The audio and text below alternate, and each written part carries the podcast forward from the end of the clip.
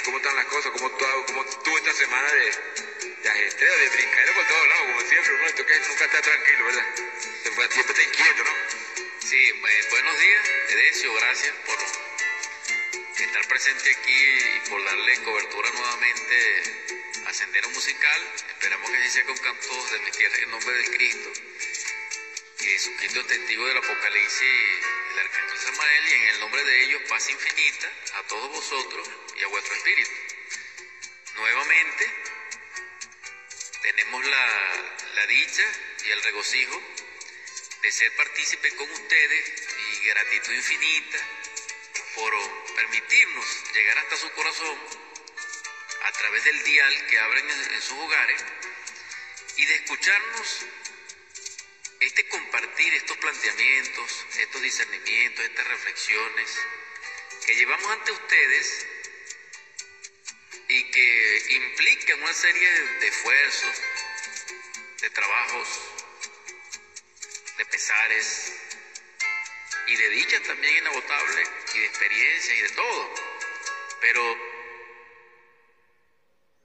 lo que sí debo transmitir es que es valioso tanto para ustedes, que son los receptores, como para nosotros. Y en esa comunión extraordinaria del conocimiento crítico, universal y gnóstico, hacemos un nuevo llamado a estar atentos a sí mismo, a ver la vida con una nueva visión, con la perspectiva de despertar, con el proyecto de ser, con la posibilidad infinita de cambiar y de ser más humano, de ser lo que nosotros realmente anhelamos en la profundidad de nuestra propia esencia solar.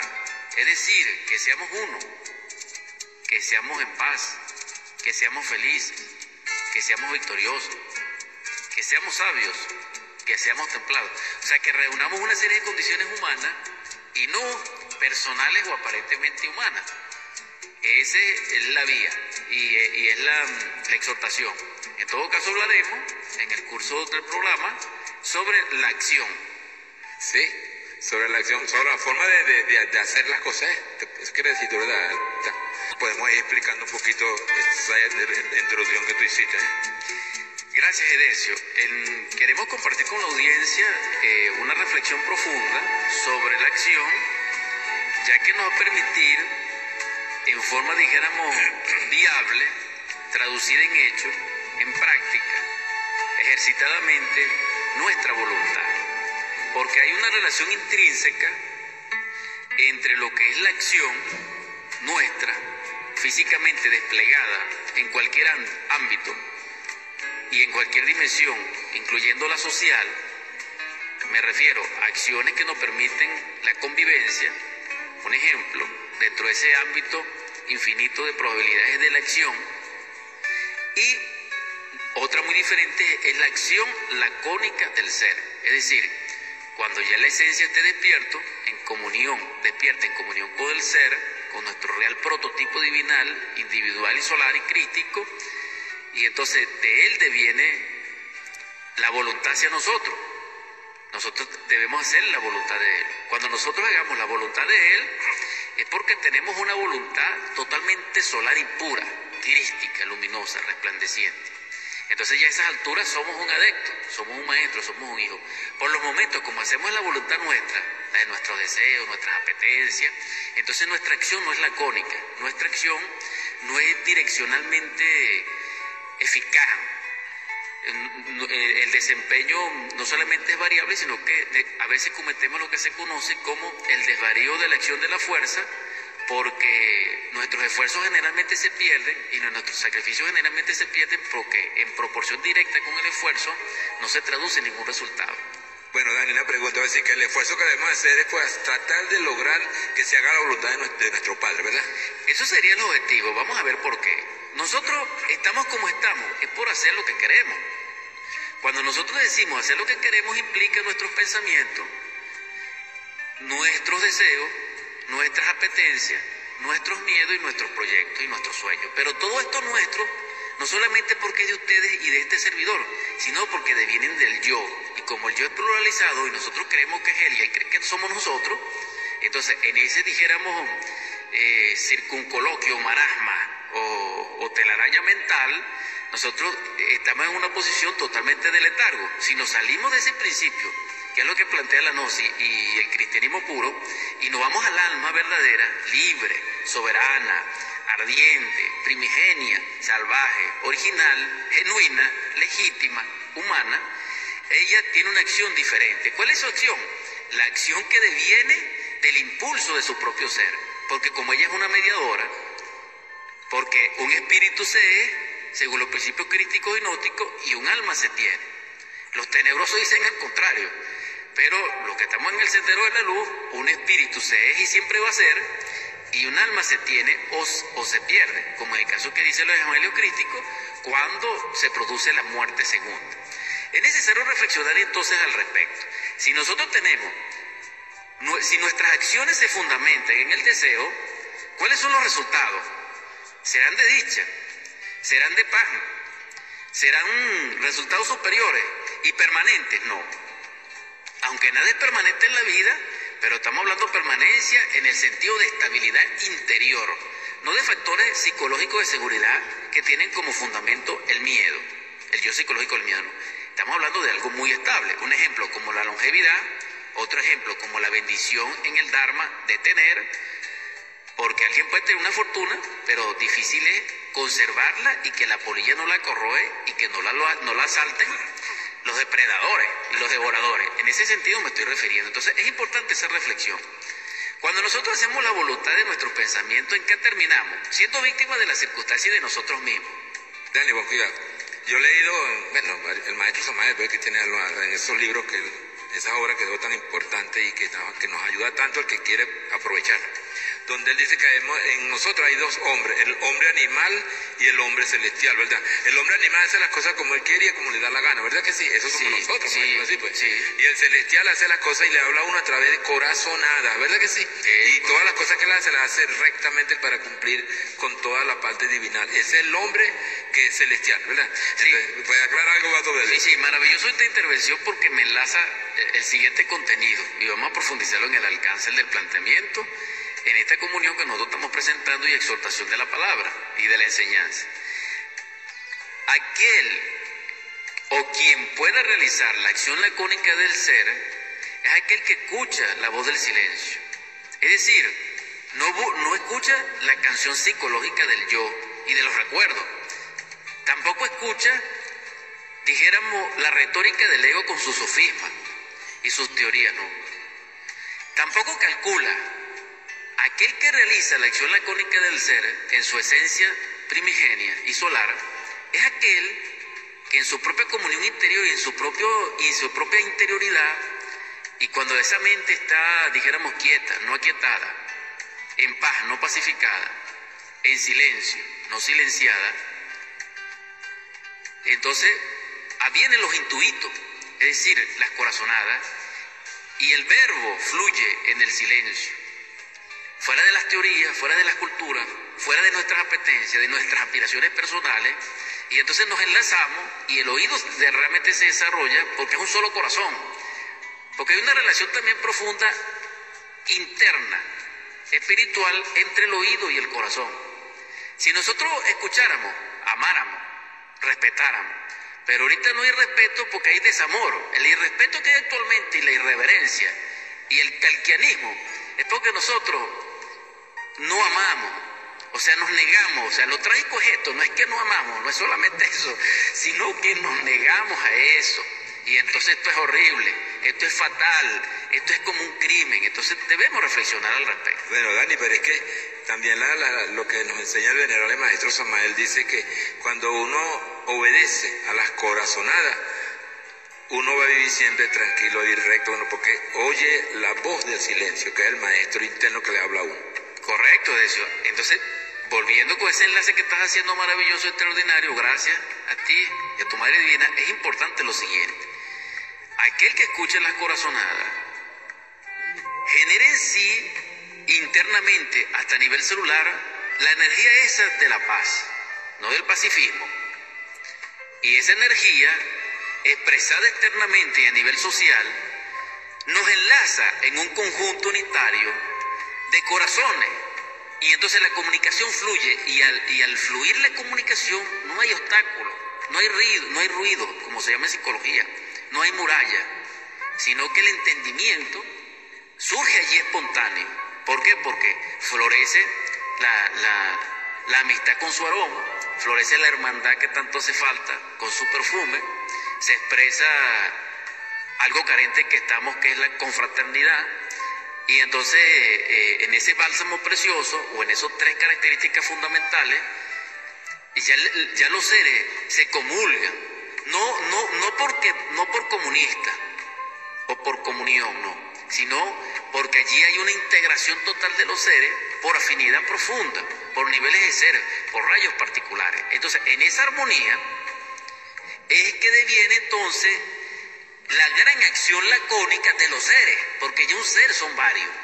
Sí, así y vamos a continuar con esa exposición que tú vienes poniendo, maravillosa de eso que se llama la acción, porque muchas veces tenemos acción solamente en nuestra mente y no movemos las manos, entonces algunas veces eh, eso es lo importante, si vamos a que sea accionando todo, la mente y todos los, órganos necesarios para hacer lo que tenemos que hacer y no esperar, como se llama una conferencia de la noche, dice, no dejar para mañana lo que pasa hoy, como se dice, la enfermedad del mañana. Sí, es muy importante el punto que toca, vamos a cometerlo y darle un alcance mayor, porque mm, básicamente el error que nosotros cometemos es que dejamos todo en nuestro pensamiento, es decir, en la esfera del yo mental. Y algún otro tipo de persona los deja en sus emociones. Pero los que realmente han logrado el objetivo es aquel que lo lleva a los hechos. Para llegar a esta estadía de los hechos, de la ejecución, de lo realizable, necesitamos de la acción. Aquí es donde entran los aspectos trascendentales de la influencia de Marte, que es Samael, que es totalmente samaeliano. Y por eso se relaciona con la fuerza. Cuando en gnosticismo puro y en cristianismo, o a la luz del Cristo, o sí, a la luz del cristianismo y sus principios crísticos, no cristianismo literal, nos referimos al aspecto de fuerza, nos estamos refiriendo a la acción. Existe un depósito de fuerza. Ese depósito de fuerza, cosmobiológicamente en el universo libre ya de forma y del tiempo, pertenecen al Espíritu Santo. Pero deviene acumulada es por el fuego del Cristo cósmico universal. Entonces, la acción tiene, dijéramos, esas dos, esas dos fuentes polares. Tiene una crítica y tiene una geovística. Porque sabemos que a los geovísticos pertenece el Espíritu Santo. Entonces, ¿qué nos faltaría a nosotros eh, de arriba hacia abajo? Que nosotros cooperemos en disposición con nuestra voluntad. Es poco espacio que tenemos, porque la voluntad que nosotros ejercemos está condicionada por el yo, por los intereses, por la sociedad, por lo externo, por el materialismo, por, por, el poder, etc. Pero si logramos emanciparnos un poco y dejar de ser máquinas autómatas en un momento, entonces tendríamos que poner a la esencia en la dirección de nuestra propia vida. Es allí el objetivo de la vida, es allí el propósito. Cuando logremos realizar ese punto, distintivo que es totalmente psicológico, entonces en forma autodeterminante y consciente comenzaríamos el trabajo sobre sí mismo de autoobservación. Profundizando allí ya tendríamos cierta autoindependencia, entonces la poquitica voluntad que pudiéramos tener sería suficiente para nosotros dejar, de ser máquina ciertos instantes, ciertos momentos, ya ciertos minutos, entonces vamos alargando, vamos elevando, vamos expandiendo la capacidad de ser más autoindependiente desde el punto de vista psicológico con respecto al yo y en esa misma medida y proporcionalmente de forma directa estaríamos en comunión con nuestro propio ser a través de la esencia. Entonces ya consciente, la voluntad que se expresaría es la del ser, la de la esencia soberana, que viene impulsada por las partes internas que devienen de esa fuente que ya lo dijimos, que es geovística y crítica totalmente.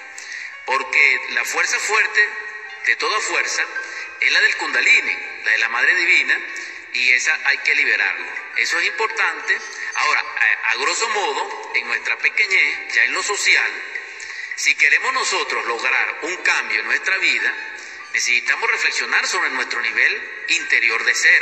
Y accionar y después accionarlo, es decir, de hecho cambiar, porque el cambio implica una fuerza revertida con un sacrificio determinado, autoconsciente, a una esfera superior.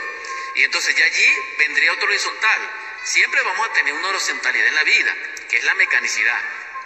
¿Cómo la rompemos? Cuando irrumpimos con nuestra voluntad soberana, conectada con nuestro propio ser, y en forma deliberada y consciente elegimos lo superior en la acción que estamos desplegando y esa acción desplegada produce esfuerzos realmente eficientes y el desempeño realmente en triunfo. Porque cuando nosotros actuamos o dirigimos la acción fuera del despropósito, entonces perdemos los esfuerzos. Lo que el método Samuel dice, la acción equivocada produce esfuerzos inútiles. O decir que haciendo la acción que no sea equivocada, nosotros podemos llegar a lograr eso que el maestro Samael nos recomienda, la gran obra del Padre. Sí, porque ya la gran obra del Padre, ese es el gran mensaje, porque esa es la gran prueba. Ese prácticamente es el sendero solar sintéticamente. Allí estamos llamados todos, de todas las religiones confesionales del mundo, de todas las confraternidades místicas, de todas las órdenes sagradas o pseudosagradas, de todo conglomerado. Eh, religioso o idealista, los exhortamos al trabajo con los tres factores de la revolución de la conciencia, que en sí es la gran obra. Ellos tres, unidos y al unísono e integrados, son la gran obra. Eso lo compondrán lo que llaman los escogidos. Allí están los escogidos. Los escogidos son aquellos que bajo la voluntad, no de su yo, no de su persona, no de su grupo familiar, no del poder, sino humilde ante tu propio ser, en temor de la jerarquía de su propio ser interior profundo y crítico, avanza hacia la luz. Y ese avanzar, que es el proceso autorizador, es la gran obra. Y consiste en crearse el templo interior profundo, después de destruir este que tenemos. Dos, resplandecer a través del amor ante sus hermanos, predicando, sanando, dando esperanza, colmando de bendición a aquel que está arrepentido, dándole sensatez a los insensatos, a los ilusos, etcétera, y a los insurrectos. Y entonces lo último sería ese gran cambio interior profundo de negación de sí mismo. Entonces, esto produce la gran obra, y la gran obra es la acción máxima. Pero la acción máxima es el conjunto sumatorio de, de acciones pequeñas. Por eso es que la gran obra es grande y es pequeña. ¿Por qué? Porque nosotros no estamos solos. Recuérdense que el Cristo y toda la hueste de los Elohim y de los ángeles están esperando en el sendero para levantarnos. Nosotros no estamos solos. Así como nos atacan las fuerzas de la sombra, que tampoco están solas, está nuestra Madre Divina con toda la logia blanca. Solo no estamos. Lo están guiando, ¿verdad que sí? Ahora ahí es de que oír la voz, esa que, es la voz interna que no la sabemos. Esa es la tarea, esa es la convocatoria, ese es el proyecto, esa es la propuesta. Esta mañana es Sendero Musical en este Escuchemos en la voz de silencio, en oración, en profundidad, en meditación, que es la de nuestro Padre. Bueno, Stanley, ya el tiempo se nos está poniendo corto. Vamos a ver que puede hacer un resumen y, algo que tú puedas poner corto para que haga la petición.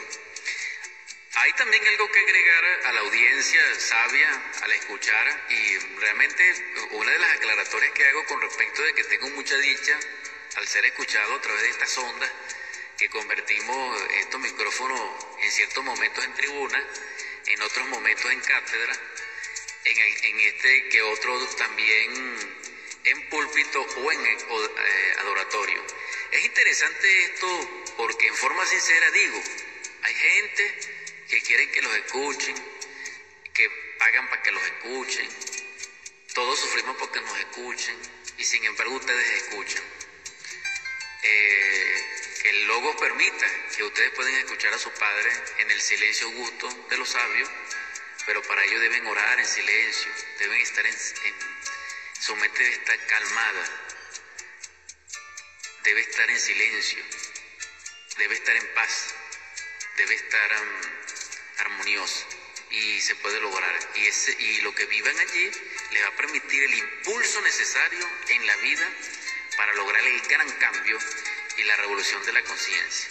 La propuesta que hicimos y que estamos haciendo en curso de Sendero Musical es muy interesante porque cuando ya nosotros a nivel individual somos capaces de hacer la voluntad de nuestro real ser interior profundo en una escala pequeña, dijéramos, en el nivel que no podamos encontrar, porque inclusive hasta las jerarquías tienen sus niveles, eso nos va a permitir determinar que en la medida que desintegremos el yo psicológico, en esa medida tenemos voluntad consciente.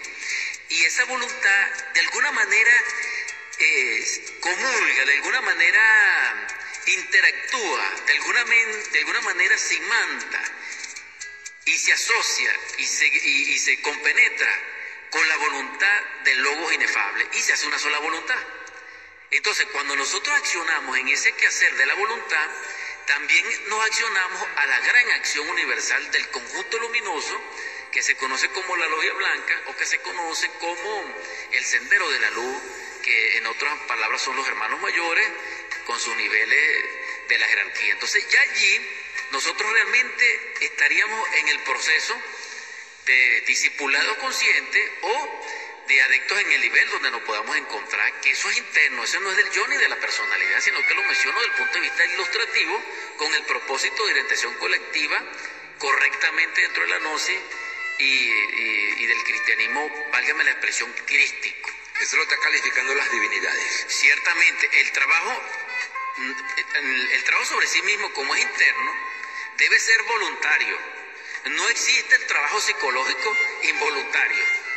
Eso no existe. Tampoco impuesto por otro. Por eso. O sea, nadie a nosotros, ni siquiera con una espada en el cuello, nos puede a nosotros obligar a trabajar sobre sí mismo.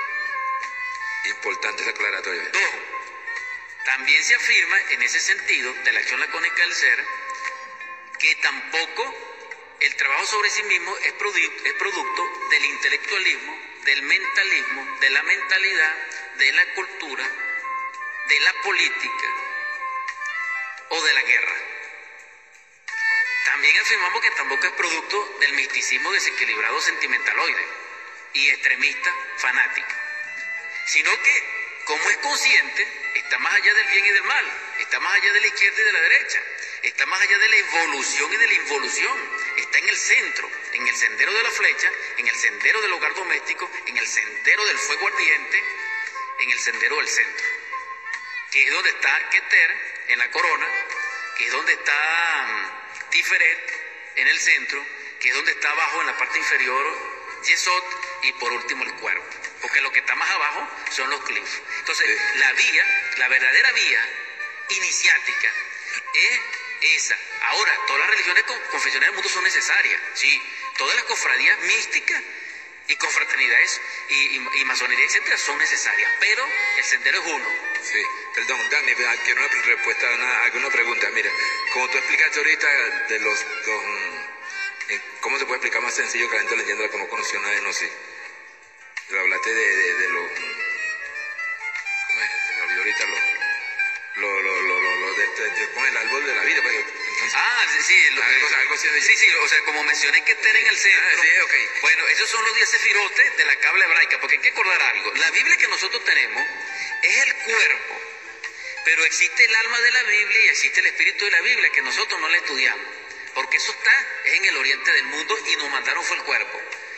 Pero algunos sí conocemos el cuerpo, algunos sí conocemos el alma y el espíritu. Y el alma es lo que estamos hablando, que es la cábala. Y por eso es que el Cristo se puede explicar desde el punto de vista dialéctico a través de la cábala, porque es el alma de la Biblia. Eso es lo que yo quería que explicara. Bueno, no, vamos a hacer la petición y para despedirnos, porque ya nos quedan que dos minutos.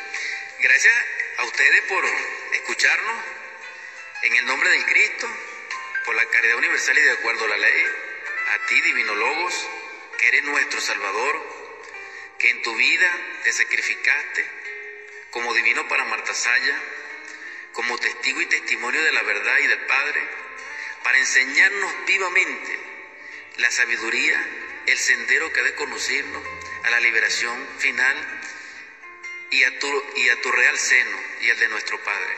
Gracias infinitas, Logos, divino por habernos dado esa enseñanza, por amarnos tanto, por protegernos todavía, por darnos la vida, el aliento, la esperanza. A ti te ruego que bendigas todos los hogares que nos escuchan, que colme de bendiciones todas sus necesidades en este instante si ellos te lo piden. Escúchale, abre tu oído. Amén. Así sea. Bueno, ya ha terminado el programa Sendero Musical. ¿Qué vamos a, ¿En qué vas a empezar a exponer ahora?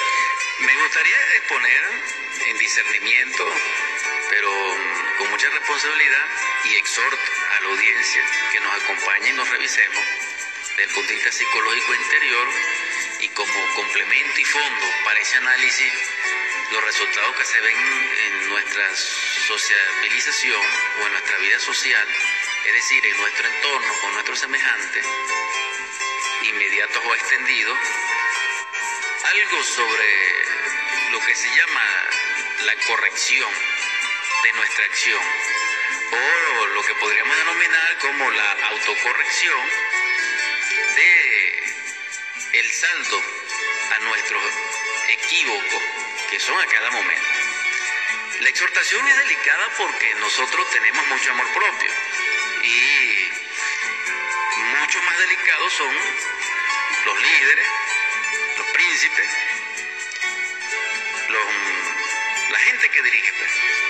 Entonces suplico que tengan la capacidad de reflexión al respecto porque es una propuesta interesante es una autopropuesta, recordándonos a sí mismos, con el propósito de ser más cristianos, más gnósticos, y que nuestros senderos realmente en nuestros pasos sean crísticos y tengan la esencia revolucionaria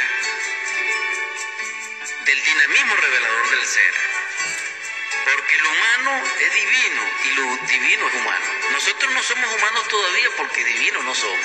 En ciertos momentos de beatitud, de éxtasis, cuando se expresa el amor puro del Cristo libre, en nuestro corazón y en nuestra palabra, en ese instante nos hacemos divinos y por eso es que nuestras criaturas, en menos de dos años, dijéramos así cuando nacen, o en un año, en ese periodo, son divinos, porque son amor puro, son esencia pura. Dani, tú dijiste algo, para que sean más gnósticos, ¿verdad que sí? Sí. Si la gente que entienda la gnosis como que cree que es un, como, como una cesta tan así, no, es, es, gnosis es el conocimiento y toda persona que esté en su camino religioso y tiene conocimiento es gnóstico. Sí, y, y, en ese sentido que estamos haciendo la propuesta, porque ¿dónde, ¿dónde está la falla de la convivencia? La convivencia es un, es un espejo entero donde nosotros debiéramos no solamente proyectarnos, sino reflexionar al respecto. Bien es sabido que la convivencia humana nos permite a nosotros un escenario muy vasto y profundo donde podemos autodescubrir. Es muy doloroso, sí, pero es maravilloso. El cambio, que es el gran cambio, que es la propuesta de la aniquilación budista, o del negarse a sí mismo, que llama el Cristo en los evangelios, es lo que nos va a permitir a nosotros el material didáctico para el desarrollo interior de la esencia. Así es que la esencia crece. Hay otra cosa, Dani, quiere decir la importancia que tiene una persona que le traiga, que le traiga ciertos problemas a uno de, para el desarrollo psicológico. ¿Verdad que sí? Saber manejar una persona difícil en el carácter, en todo, es, un gran gimnasio para una persona que quiera conseguir y avanzar en el trabajo psicológico. Sí, porque este asunto es interno, es individual. Nadie lo puede hacer por nada. Es interesante que reflexionemos al respecto.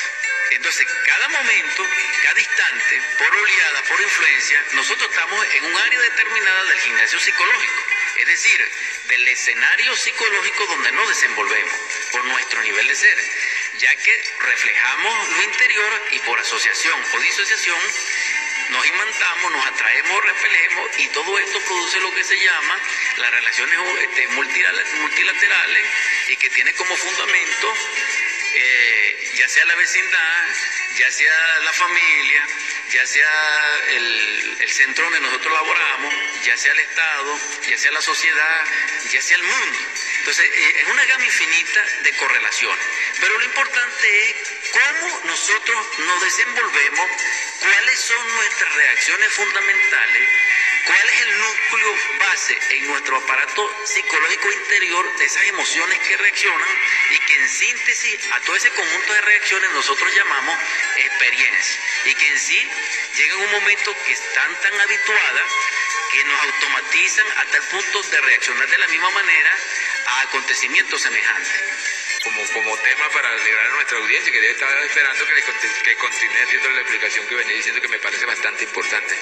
¿sí? continuando en esa misma dirección, dejamos a la audiencia en expectativa con respecto a una reflexión importante y es sobre la autocorrección, vamos a llamarla así, o eh, el saldo que nosotros necesitamos para corregirnos a sí mismos con respecto a nuestro semejante en el escenario psicológico donde nosotros podamos desenvolvernos, que podemos traducirlo como aconteceres, como sucesos personales, como eventos determinados y determinantes.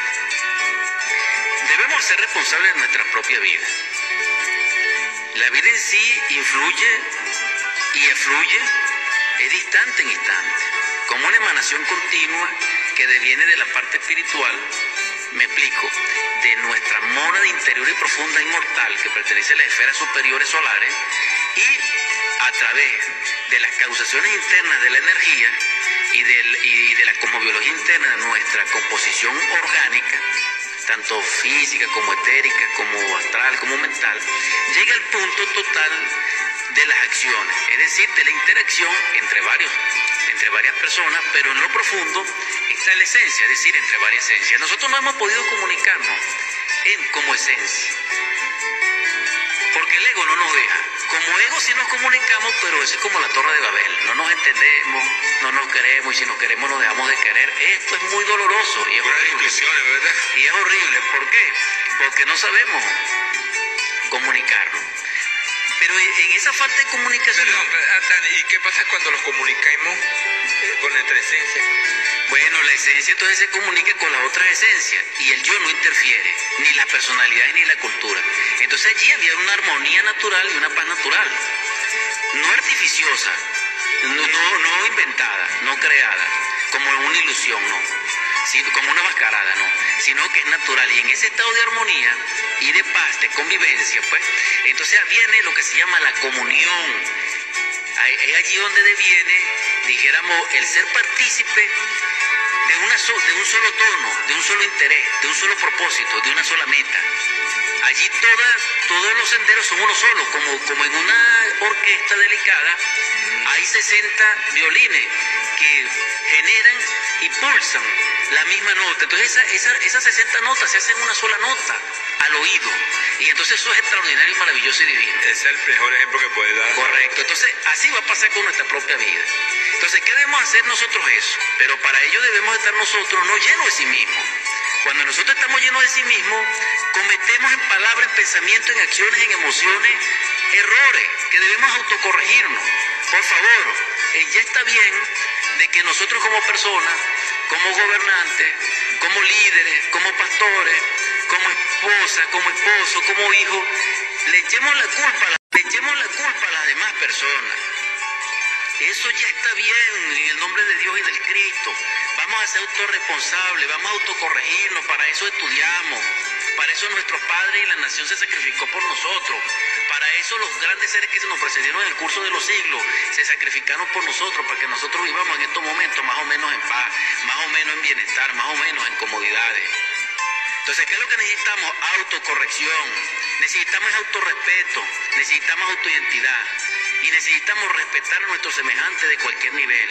Es más, mientras más jerarquía tengamos en lo social, más respetuosos debiéramos ser, más autocorrectivos debiéramos ser, más autocríticos debiéramos ser. Más responsables. Más responsables. Entonces, esto es delicado y los exhorto en el nombre de Cristo a tomarlo con calma y a revisarnos profundamente el amor propio y esos yoes de la autosuficiencia, que son muy delicados. Esa prepotencia que siempre existe. Ciertamente. Entonces, ¿a qué punto llegamos? Al siguiente. Si nosotros somos capaces de que nuestra esencia, de que le demos la oportunidad a nuestra esencia para que ella se encargue de nuestro proceso psicológico, ella recibe las impresiones y las lleva, ella, ella al recibir las impresiones, las lleva al centro adecuado o al cilindro de la máquina adecuado y ella, encargándose de ese proceso psicológico, la transforma inmediatamente y no produce trauma alguno en nosotros y no nos equivocamos. Pero cuando nuestra personalidad o el yo recibe las impresiones de la vida, porque así es que la vida llega a nosotros, entonces en nuestra respuesta viene fundamentada en la personalidad, es nuestra teoría, es lo que nos parece, es lo que nosotros como vemos vemos el mundo, como nosotros según la creencia que nosotros tengamos, entonces como existen varios niveles de personas y varios tipos de personalidades, entonces no nos entendemos.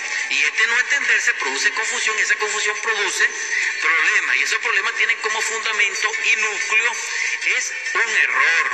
¿Qué debemos corregir? El error. Pero si nosotros no nos observamos, si nosotros no nos recordamos a sí mismos, si nosotros no estamos pendientes, atentos en acecho místico del instante, no podemos transformarnos, no podemos modificar las reacciones y por ende seguimos en el error y seguimos culpando a los demás. Tenemos primero que tomar en cuenta y aceptar que estamos equivocados, que cometimos error, ¿verdad que sí, Dami?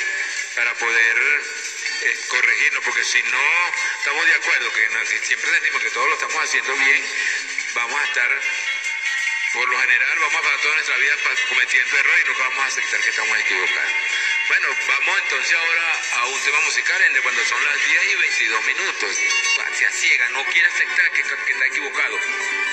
Eso sería una de las partes más importantes de uno reconocer que está cometiendo, que se equivocó o algo, como ser que quiere avanzar. Y entonces si uno se cierra, que no se equivocó, que lo sabe todo, está malo, nunca va a avanzar en la parte espiritual, porque los humildes son aquellas personas que, que reconocen la realidad, ¿sí? Ahí pudiéramos analizar lo siguiente, Edesio, y a la audiencia. Eh, unos planteamientos sencillos. Si a nosotros nos enseñan nuestros padres, nuestra madre o quien nos haya criado, y a ellos también lo criaron así, con la siguiente enseñanza, que uno no debe pedir disculpas, que uno no debe arrepentirse de lo que hace, así está equivocado, que uno debe ser orgulloso.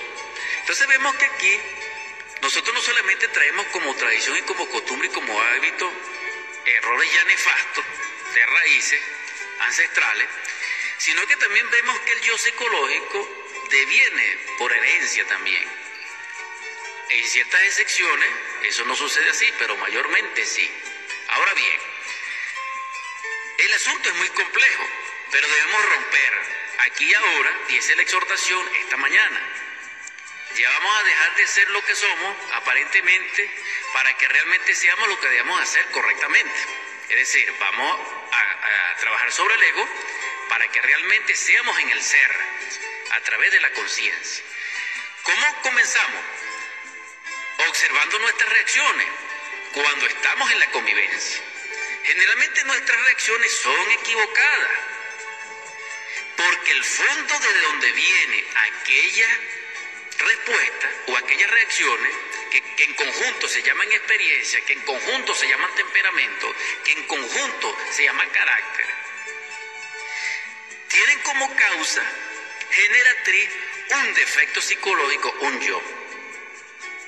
Porque sabemos que la esencia, que el ser, que el espíritu, no puede ser bebedor, no puede ser adúltero, no puede ser fornicario, no puede ser ambicioso, no puede ser mentiroso, no puede ser esto y aquello. Ni tampoco es humano. Porque realmente lo humano es lo divino y lo divino es humano. Un ángel es un hombre y un hombre es un ángel. ¿Por qué nosotros no somos hombres? Porque no somos ángeles. ¿Y por qué no somos ángeles? Porque no somos hombres. Pero podemos ser hombres, sí. Lo pone ese calificativo, pero no nos queda bueno. Ah, ahora bien, profundizando en esto, podemos autodeterminar entonces la responsabilidad que recae sobre nuestros propios hombros cuando nosotros le transferimos o proyectamos un error o la causa del error a nuestro semejante. Un matrimonio no puede ser feliz, próspero, en armonía, en bendición de Dios, desde arriba hacia abajo, si cada uno de ellos se equivoca y le echa culpa al semejante. Entonces vemos la palabra culpa, que es la que nosotros utilizamos irresponsablemente para responsabilizar a nuestro semejante. Eso debemos revisarlo. Debemos ver cuál es la causa de por qué nosotros no somos capaces de reconocer en forma sencilla, directa, natural, nuestro nivel de responsabilidad en el sentido de equivocación. Porque si fallamos, si cometimos un error, debemos corregirnos porque todo el mundo lo comete. Pero lo grave es seguir en el error. Lo sabio, lo inteligente, lo gnóstico, lo cristiano, lo evangélico, lo católico, lo budista, lo islamista, es dejar de cometer el error, superarnos, trascender esa horizontalidad. ¿Por qué? Porque ese defecto, ese error y esa manera mecánica de reaccionar ante los mismos eventos, ante la misma palabra, ante las mismas situaciones, nos mantiene en una horizontal. Nosotros debiéramos dar el gran salto en la escala del ser que es vertical y que es la gran cruz, conquistando un espacio psicológico interior y lo logramos es trabajando sobre el defecto que nos está haciendo la vida imposible en ese presente sometiéndolo, destruyéndolo, entregándoselo a la Madre Divina y al Cristo, que son los que pueden destruir nuestros defectos psicológicos, y, nuestra esencia sería emancipada, sería dichosa, sería iluminada, y ya la vida sería distinta. Sí, así es.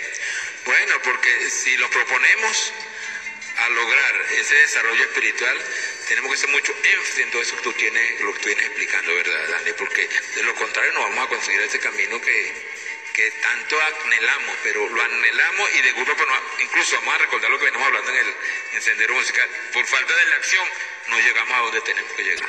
Ahí haciendo un pequeño resumen y ya para finalizar.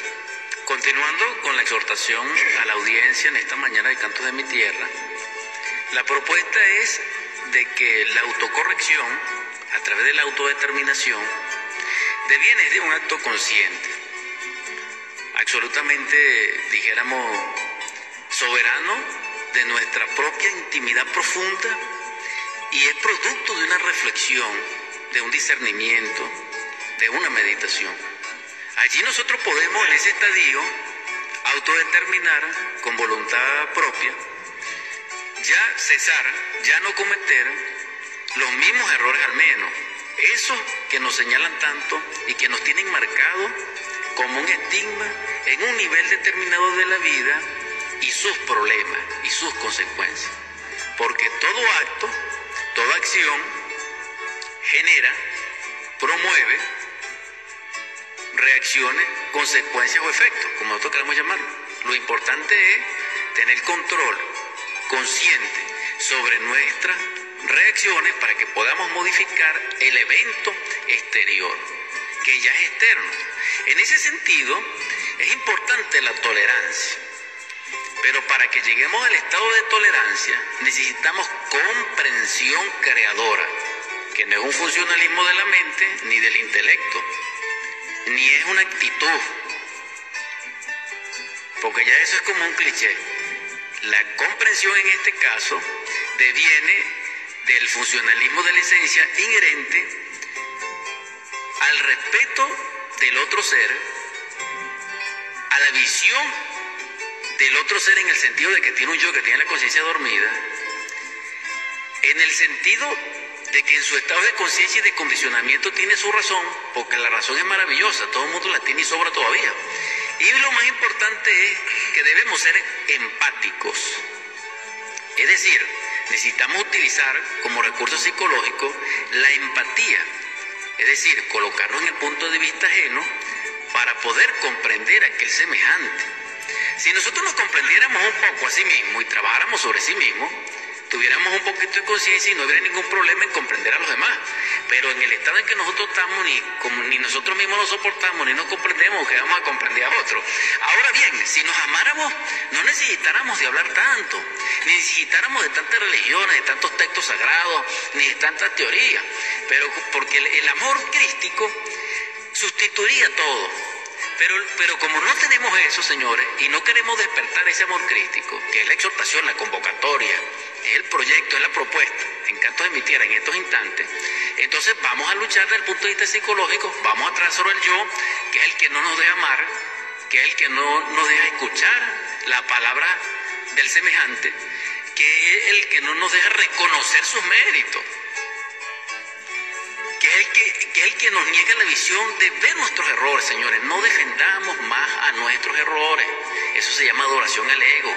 Eso se llama estructurar las tinieblas dentro de nosotros en la ignorancia y el dolor. Porque esos son unos barrotes.